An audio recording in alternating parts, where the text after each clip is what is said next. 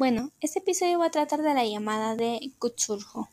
Es un relato corto en una estructura de noveleta, escrito por H.P. Lovecraft en el año de 1926. La obra fue publicada por primera vez en febrero de 1928 por la editorial de Putware Tales. Cthulhu hace su primera aparición en este relato convirtiéndose en una figura central del ciclo literario de los mitos de Cthulhu. Su título original es de es The Call of Cthulhu. Está dividido en 14 episodios. Este cuento lo puedes encontrar en la casa digital del escritor Luis López Nieves.